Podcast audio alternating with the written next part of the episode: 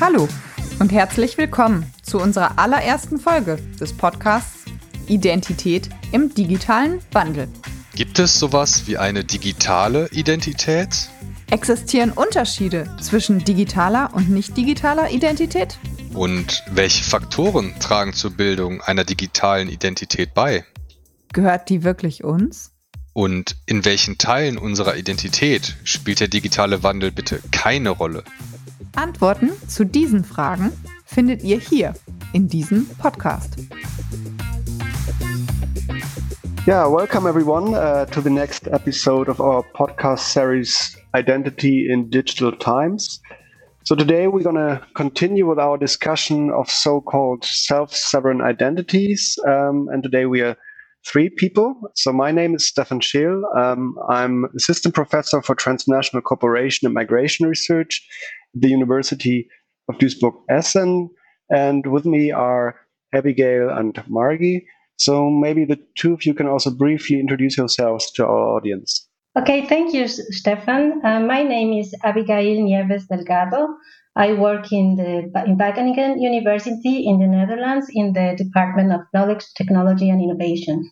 And hello, thanks for having me. I'm Margie. I'm a digital anthropologist based at the Oxford Internet Institute um, at the University of Oxford, and that's where I'm doing my PhD on the use of blockchain technology in international aid.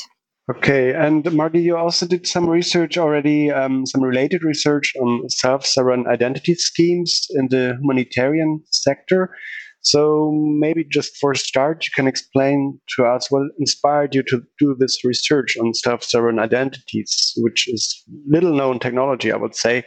And I did not even know about it before I met you. Well, um, yeah, it's a really interesting and relatively new concept, as you say. And uh, what really drew me to researching self sovereign identity is how much the concept kept coming up when I was doing ethnographic fieldwork with a big aid organization um, a couple of years ago in 2017. So that was when I think self sovereign identity was still very embryonic and early stages. And the humanitarian practitioners I was working with were really interested in this new concept as a way of potentially kind of empowering refugees and other humanitarian subjects and potentially disrupting the power structures of of uh, of global governance. Um, because self sovereign identity is, is it's connected to my PhD research in that self sovereign projects tend to deploy blockchain. Um, which is this decentralized, um, potentially radical technology um, associated with Bitcoin and so on.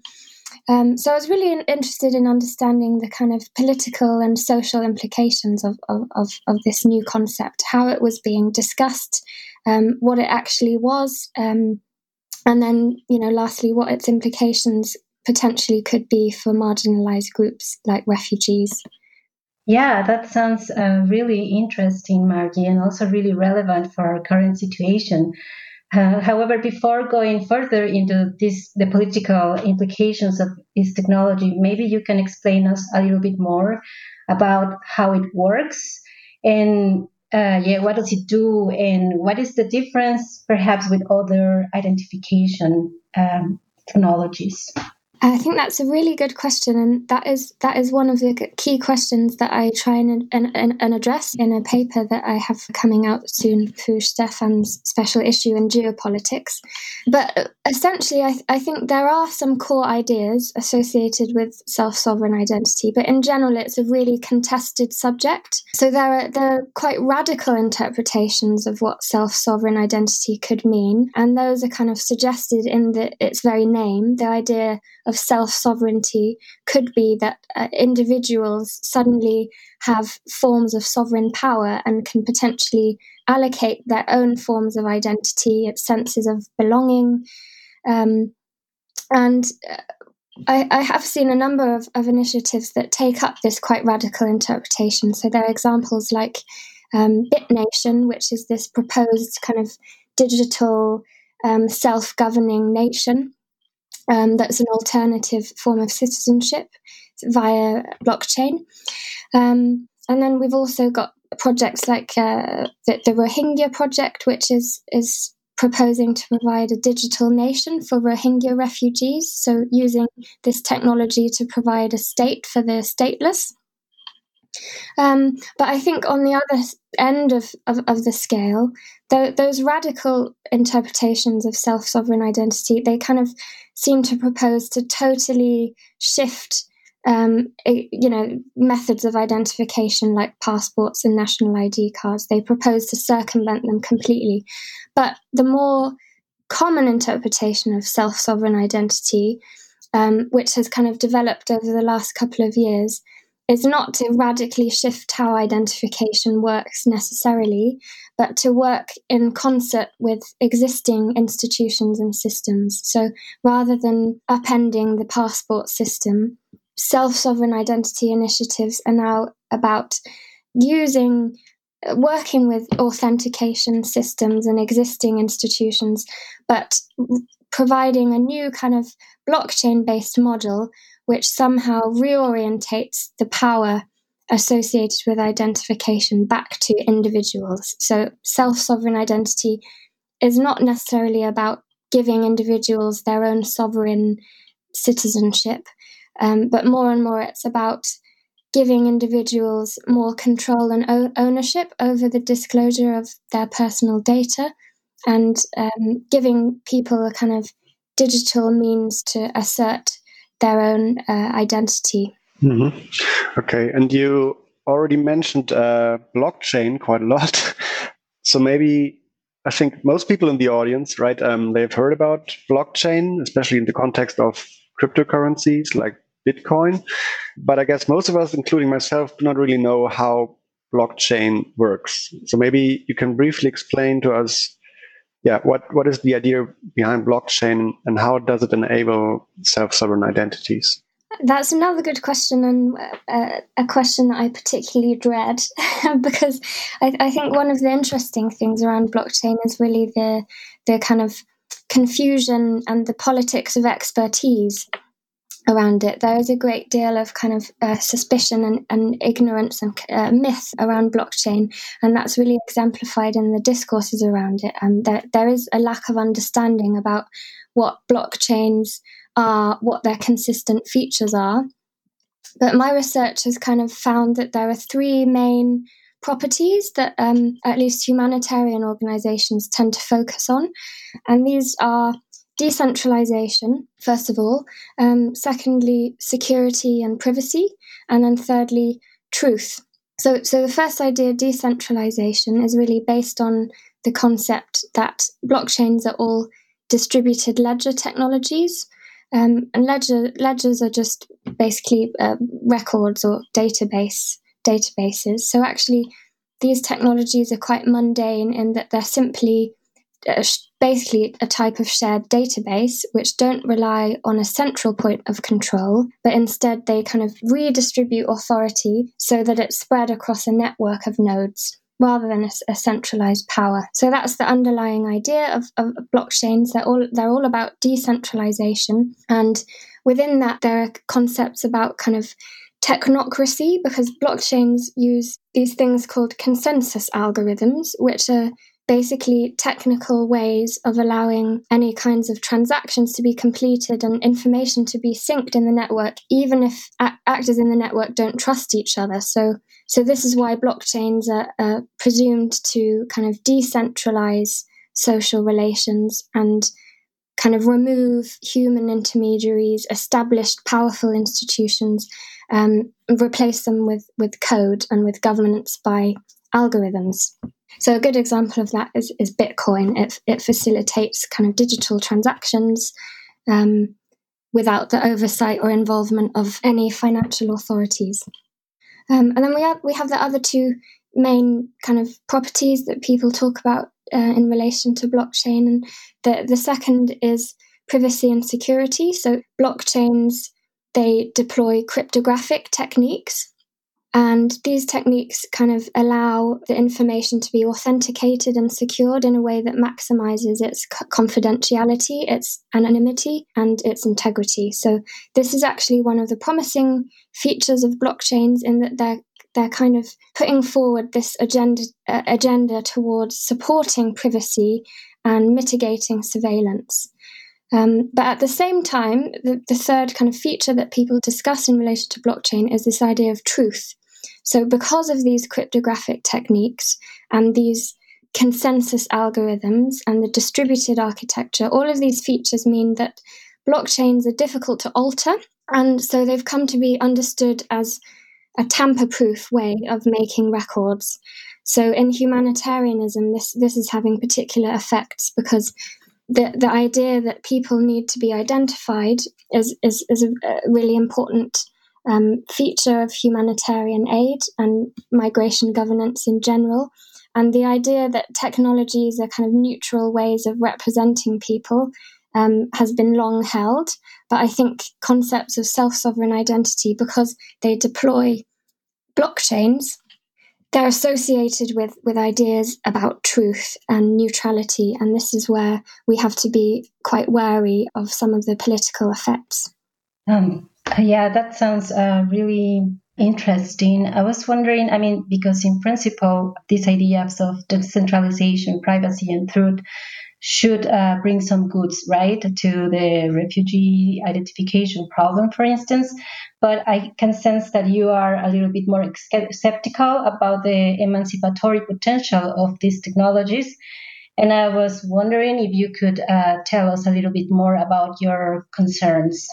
Well, yeah, I, I definitely think it's important to remain critical about about new concepts and new technologies and um, observe the evidence. And especially in the case of, of, of self sovereign identity, I do acknowledge that there are there are significant promises associated with this technology as a way of providing a more kind of robust and secure way of, of seeking recognition, especially for people in, in contexts of, of, of forced migration. There are significant issues in terms of accessing um, identity and therefore accessing social protection um, rights and you know often people's papers are lost or destroyed or confiscated but one of the questions i'm interested in really is how is self sovereign identity different to merely digitalization of identity? What do proposed self sovereign identity projects really offer that's different? And can, can blockchains actually redistribute kind of power in a way that um, provides pe- refugees and, and humanitarian subjects with with digital autonomy, privacy, and can they actually equip people with with meaningful rights? Can self-sovereign identity be used for meaningful use cases like you know citizenship and the socio-political rights that come with that? And i think there are big questions around how self-sovereign identity will be implemented especially in humanitarian contexts where issues of of discrimination surveillance mobility control uh, really crystallize. I mean one follow-up question that comes to my mind now especially in the context of what happened last week in Lesbos, right, uh, where the camp in Moria was burned down, and now we have like more than twelve thousand people basically homeless, um, stranded on the island, and they want to leave. Um, and it's really symptomatic on the very restrictive asylum and refugee politics we see in Europe um, today. So, what can like a technology like um, blockchain-enabled self-sovereign identities? What can they really change in such a policy context, which is really restrictive and yeah, not not very humanitarian minded. Is this this taken into account in these debates, or is this um, not really considered? I think that's a really good point. I suppose the logics um, underpinning many kind of self-sovereign initiatives that are seeking application in, in sensitive humanitarian contexts are that experimenting with institutional arrangements is incredibly risky, especially kind of upending infrastructures and trying to shift and put responsibility on individuals to kind of manage their own personal data and so on. So what I believe we're seeing over the last couple of years, anyway, is a trend towards self sovereign identity projects, focusing on more kind of uh, uh, well less less kind of risky sensitive use case context. So examples i've seen for example are helping syrian entrepreneurs access work permits. So potentially working with people who are already in a more stable um, position, um, who have access to particular, um, you know, educational credentials or so on, and helping them find a way of digitalizing those credentials and um, owning and managing themselves. So I think um, what we're seeing is that self sovereign identity projects aren't necessarily yet um, doing anything to address the pressing issues around documentation, um, mobility control, and the harsh regimes in Europe and elsewhere. Um, so, uh, regarding to this last point that you're mentioning on how uh, technologies um, might be more easily implemented in certain groups, I was wondering if this is a matter of of the technology itself. I mean, or of the um, of the diversity of context where identity is actually produced, right? Because um, as you show in the paper that is going to be published in the special issue of uh, Stefan, uh, it seems that uh, different places and geographies uh, produce and value identity in different ways. And I was wondering if you could talk a bit, a bit about that, like how do you see this possible when identity seems to be so different in all these different places? That's definitely an, an important dynamic to bear in mind the, the kind of geographical, contextual, cultural issues around identity. And this is something that often is neglected in discourses of technology proponents and sometimes aid practitioners as well. The uh, concepts of identification are very often depoliticized, and digital identity initiatives are regularly treated as, as though they're, they're kind of neutral ways of representing people. And going back to the point about how blockchain is, is often associated with kind of truth and neutral code rather than potentially corrupt institutions. I think there is a risk that self sovereign identity will we'll see a kind of acceleration of, of depoliticized logics because it's associated with blockchain. But exactly as you're saying, we need to always recenter these contextual, I would say, anthropological issues around identity. How, from a social scientific perspective, identities don't just represent people. Um, identity practices make people. They, you know, f- uh, calibrate the conditions with which people are recognized and, and represented. And they're fraught with classification work, privacy issues, political, ethnic sensitivities, identification systems. They can fix people to categories and they can instantiate, um, you know, biases and have negative consequences. So, so I think it's really important to bring back this political, contextual question into discussions about identity. Mm-hmm. Yeah, and I would like to come back now also to one point you mentioned earlier, which is basically also this this idea, right, of at least radical versions of uh, self-sovereign identity projects that they really try to challenge this monopoly of um, state authorities to assign and verify officially recognized identities. But other people, if I understood you correctly, highlight the risk that state authorities may just get increasingly replaced, maybe also by private companies which also play a role, right, um, in the implementation of these technologies. So, do we currently see also a shift of who's doing identification, who's authorized to identify and authorized maybe also to issue officially recognized identities? Do you, what do you see there? Uh, kind of shift or movement happening or? Yeah, that's an interesting question. I, I think a lot of, of academics have, have been tracing a general shift towards the kind of significance of private actors and corporations in making and managing migration in the digital age because refugee identification is no longer, and, and identification more broadly, it's no longer just based on paper documents. We also have digital traces, social media profiles, and people are kind of sorted out and managed on that basis as well. And so, one of the big questions around self sovereign identity is how far is it going to be incorporated into those trends? Um, and you know, as as you're saying, that that there are radical proponents of self sovereign identity who think that this could be the, the kind of way to circumvent those trends. And that's actually promising in many ways. Blockchains could provide an infrastructure for going against the kind of business models that are based on profiling and extracting value from data subjects. And, you know, self sovereign identity could be about reorientating data power and not only power but capital towards subjects. So we're seeing a lot of self sovereign identity initiatives that propose that individuals should be able to monetize their own data and kind of sell aspects of their digital traces. Those ideas give rise to, to more thorny questions around whether self sovereign identity will just be a new way for institutions and companies to track people and refugees and sort them, and whether you know self sovereign identity will provide people with meaningful autonomy, consent, and agency, and what kind of uh, what would need to happen for that to take place. Yeah, so it seems to be that it's a very like more rather like an emerging technology, or as you call it, an embryonic technology.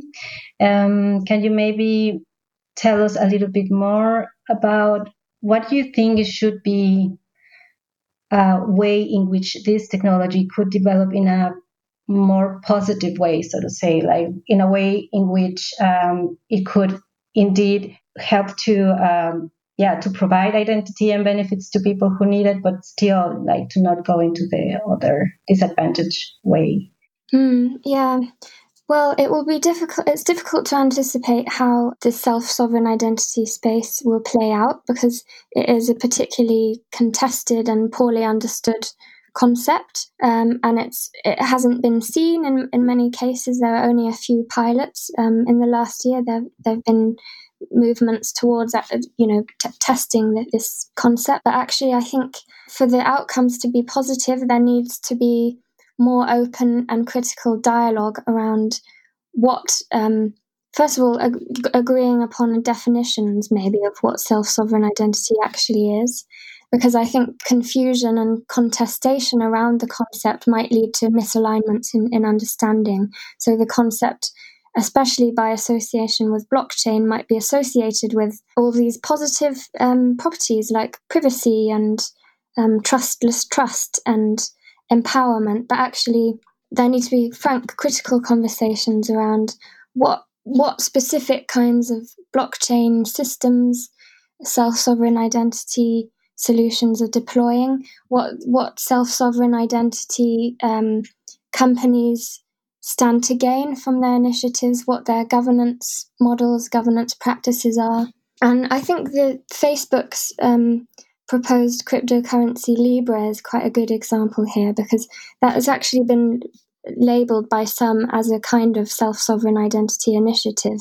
Facebook suggested using a blockchain based system with a consortium of other major, major global institutions and companies to promote um, financial inclusion.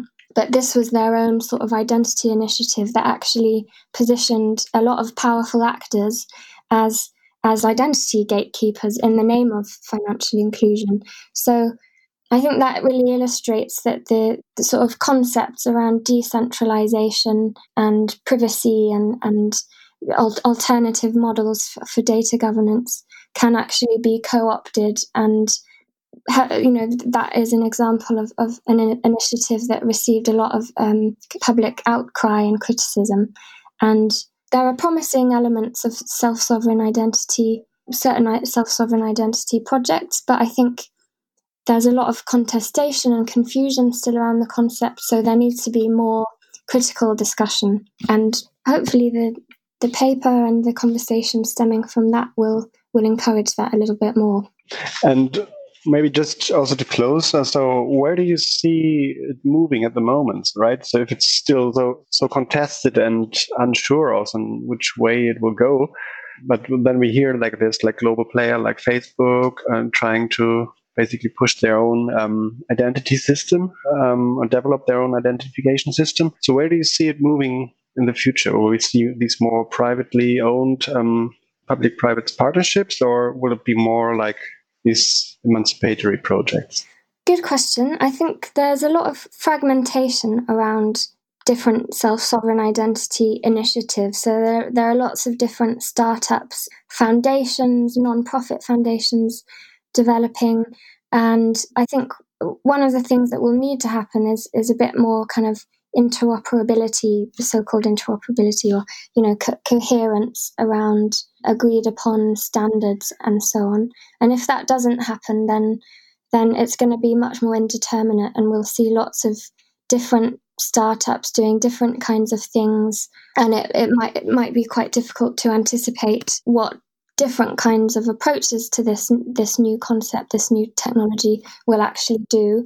And I, I think in the context of the coronavirus pandemic, where remote like digital identity initiatives are gaining more and more traction, especially by governments and involving commercial organizations, um, it's quite likely that self sovereign identity might be kind of co opted as a way of, of maintaining and uh, extending bureaucratic and commercial power. I hope not, but it may well be the case. And I think it's important to outline the you know possibilities there. Can I add, add a small question at the end? Please. Um, um, Margie, do you know if there is any regulation out there uh, regarding these technologies? Because in in my experience, like it's always the other way around. Like the technology is out there, and then comes the regulation, right? And sometimes this seems to be kind of a little bit too late. So I was wondering if there is already some efforts or I don't know something out there that is aiming to regulate how these self-sovereign identities um, are used?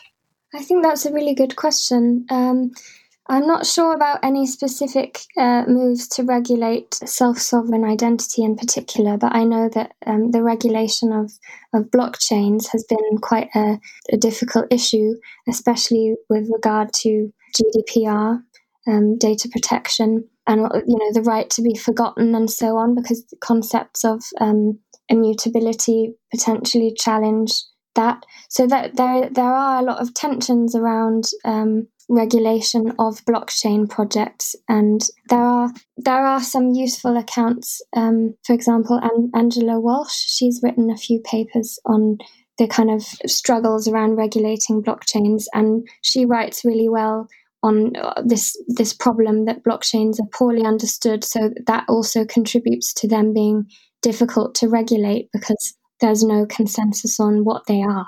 Um, so I think that's a really good question that probably demands further research. Okay, and um, yeah, maybe we hand it over to you one more time. So, is there anything you would like to add or emphasize in relation to self-sovereign identities? Any aspect you would like to highlight, maybe? What we can really get from this discussion is that the way that aid uh, organizations were discussing self-sovereign identity and during my my research on this is is that they're they're really signaling the need and the desire for secure kind of robust um, empowering futures for refugee identification and that's that's potentially a positive thing that, that, that these technologies are generating debate around how institutions can do better and there are significant bureaucratic hurdles to, to accessing recognition and so on but i think the digital identity space is inc- incredibly contested. There are lots of problematic initiatives going on, and these might kind of accelerate in, in the COVID context. So I think this is definitely a space to watch. Okay, and um, yeah, maybe if people in the audience are interested to learn more about your research or follow your research, where can they do this? So how how can they basically keep in touch and keep track of what you're doing? So I have this paper which will be coming out thanks to your special issues, Stefan. So read the paper. Um, I have a Twitter, which I'm not that good at posting on, but I guess uh, you can follow my Twitter too, and I'll post any kind of work updates on there. Yeah, then thanks a lot, Margie. Um, I think we learned a lot about self sovereign identities. And yeah, I think, um, as you said, it's still um, a technology in the infancies and uh, it's, it's uh, still contested. So it's definitely something to follow up on. Thank you so much. So, yeah, thanks a lot for joining us. Thank you. Thanks both.